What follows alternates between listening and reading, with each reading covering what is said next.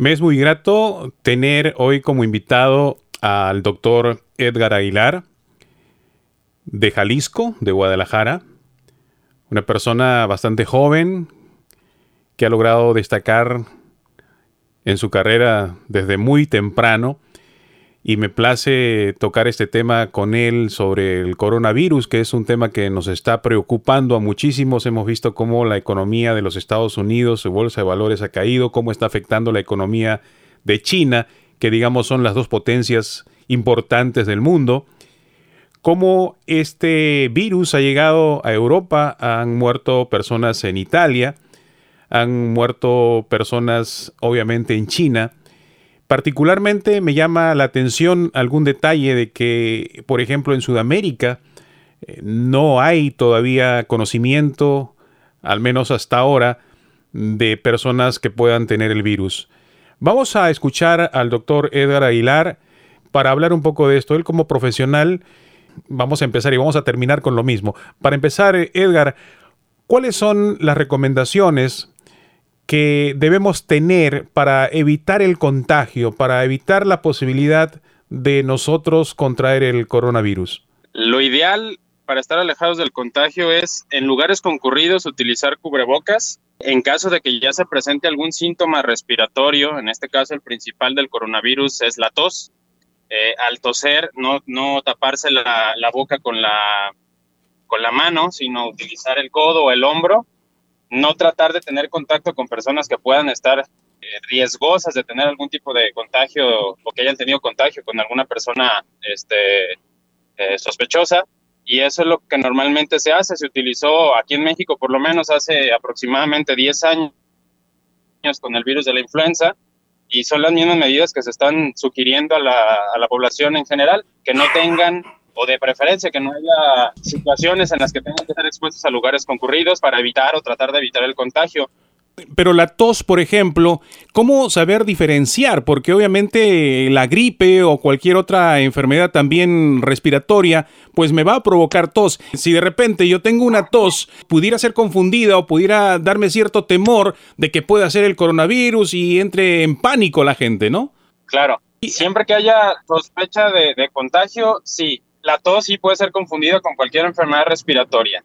Lo común o lo, que sucede con el coronavirus es cuando afecta y, es una enfermedad que tiende a ser grave, es un síndrome de, distrés respiratorio agudo grave, que, que, lo que ocasiona es, además de la tos, fiebre muy alta y dificultad para respirar. Entonces, sí se puede confundir con cualquier otra enfermedad y desafortunadamente la única manera que tenemos para poder eh, determinar si eso no es es hacer una prueba, un barrido eh, rinofaringio con una prueba de PCR para ver si es posible determinarlo así.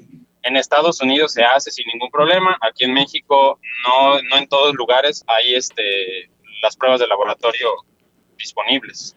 Edgar, eh, doctor Edgar Aguilar, en su experiencia como profesional de la medicina, ¿Estamos ante un virus que puede matar a millones y millones de personas?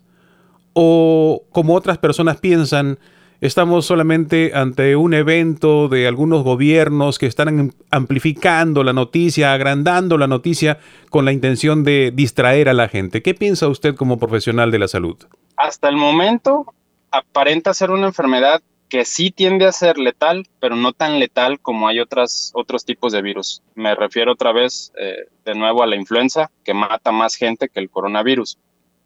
Desafortunadamente hubo un brote. El brote ocurrió principalmente en, Wuhan, en China. Este, sí es una tasa de consideración, no es una tasa tan alta de mortalidad, sí de morbilidad.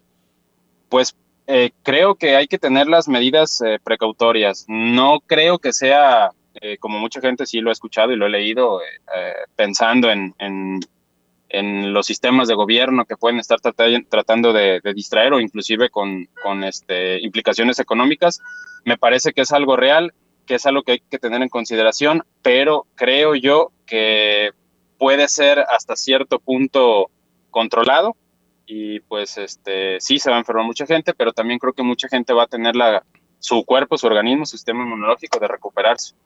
Doctor Aguilar, ¿existe la posibilidad de que haya un país de que haya una comunidad, de que haya un grupo de personas en algún lugar que no sea afectado por el virus, que su organismo haya podido desarrollar algún anticoronavirus, por decirlo así. ¿Existe esa posibilidad? Eh, pudiese ser el caso. Más bien va a ser eh, el, problema de la virulencia por grupos etarios. Eh, normalmente la gente que más va a tender a enfermarse va a ser los pacientes pediátricos y los pacientes de la tercera edad. Eh, y los que van a tener enfermedades graves, como normalmente ocurre con cualquier enfermedad respiratoria, son los pacientes que tienen algunas enfermedades concomitantes, no sé, pacientes que son obesos, pacientes que tienen hipertensión arterial o pacientes que tienen diabetes probablemente eso sea la, única respuesta. Que un país en particular, por su, por su condición genética, eh, tenga diferencias y que no se enferme, no lo veo probable.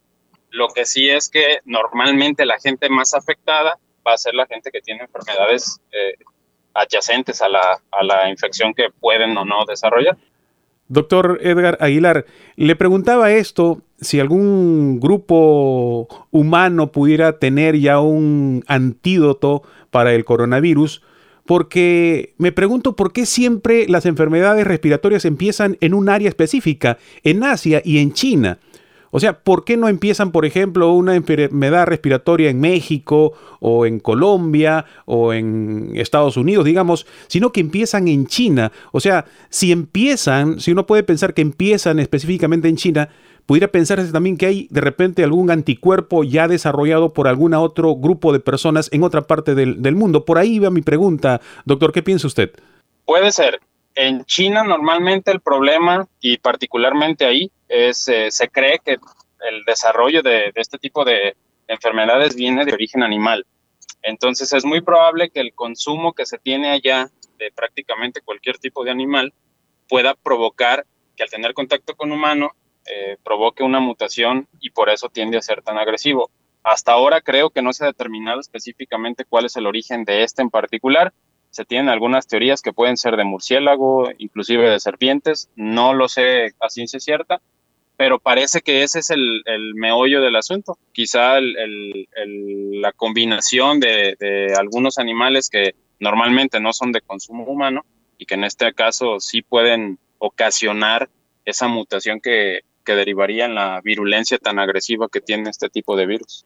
Doctor, esto que menciona también me deja a veces sorprendido cuando no sabemos ni siquiera a estas alturas de tanto desarrollo que tenemos que nos aventuramos a mandar naves a Marte, etcétera, de avance tecnológico que tenemos, no sabemos todavía y estamos en pañales sin duda de que la ciencia no sabe de dónde viene el virus. O sea, son cosas que estamos lejanos a tener conocimiento. Incluso se habla de la posibilidad de una vacuna, pero que tendría que tomar cuánto, un año, dos años, tres años poder desarrollarla. Estamos en pañales en muchos casos en la medicina, ¿verdad? Es correcto. En esta vacuna en particular, el estimado es que es aproximadamente de 18 meses, que sí es mucho más rápido que lo que anteriormente sucedía en el desarrollo de estos, eh, de estos procesos este, de vacunación. Inclusive, en este caso en particular de coronavirus, eh, y a pesar de, la, de las emergencias que ha tenido la, la Organización Mundial de la Salud y de todo el protocolo que se está llevando a cabo, aparentemente no se va a poder contener la enfermedad. Entonces sí estamos en pañales desafortunadamente en muchas cosas y tiende a ser paradójico eso que platicas de, que podemos mandar naves al espacio y no tenemos todavía el suficiente conocimiento para poder erradicar cierto tipo de enfermedades o las que aparecen como esta, este tipo de brotes, los podamos controlar de una manera rápida y eficaz. Pues sí, es, es un poco preocupante hasta cierto punto. Doctor, yo leí hace poco una de las razones por qué empiezan estos virus en China que están relacionados obviamente con el sistema respiratorio. Resulta que los chinos hace muchísimos años construyeron la famosa muralla china, unos 5.500 kilómetros de muralla. Al construir esta muralla los chinos se separaron prácticamente de otros pueblos. O sea, no se cruzaron con otros pueblos. Y este cruce natural de pueblos hace que nuestro organismo desarrolle un sistema inmunológico para defenderse de los virus, de las bacterias que traen las otras culturas. los chinos al construir la muralla se quedaron solitos y no desarrollaron al parecer dos elementos constitutivos y necesarios en el sistema respiratorio que sí tenemos en otras partes del mundo.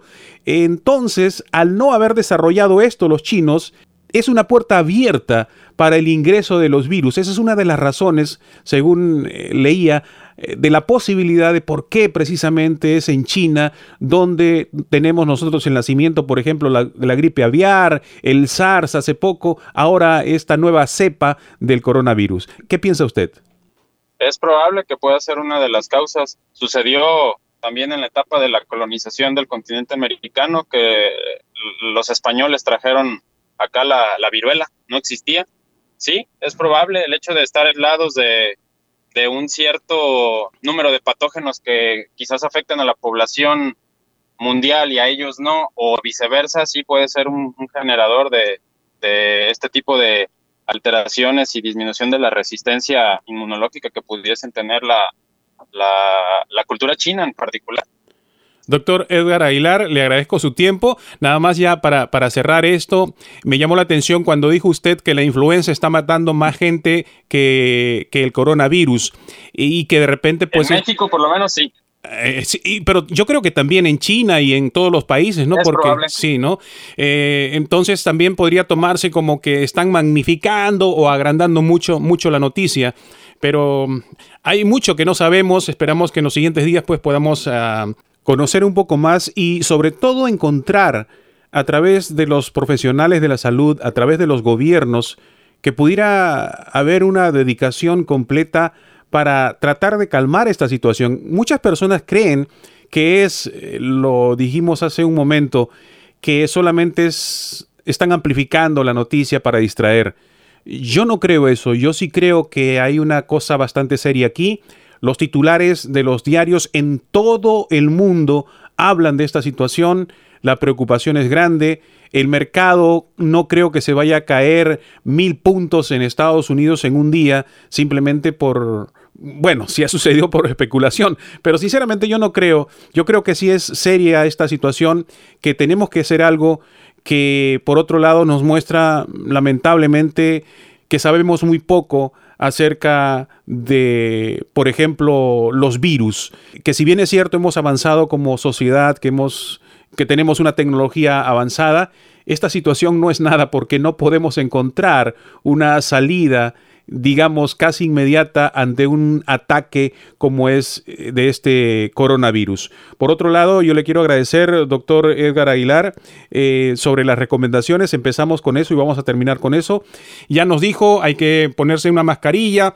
Medidas higiénicas, si están cerca de, personas que ustedes o que se consideren sospechosas, sobre todo en los lugares donde ha habido brotes en Estados Unidos, pues utilizar cubrebocas, eh, de preferencia no tener contacto físico. La transmisión pues es vía aérea, desafortunadamente, entonces basta con que estornuden o tosan para que se pueda contagiar, pero eh, pues tratar de utilizar cubrebocas principalmente y nada más.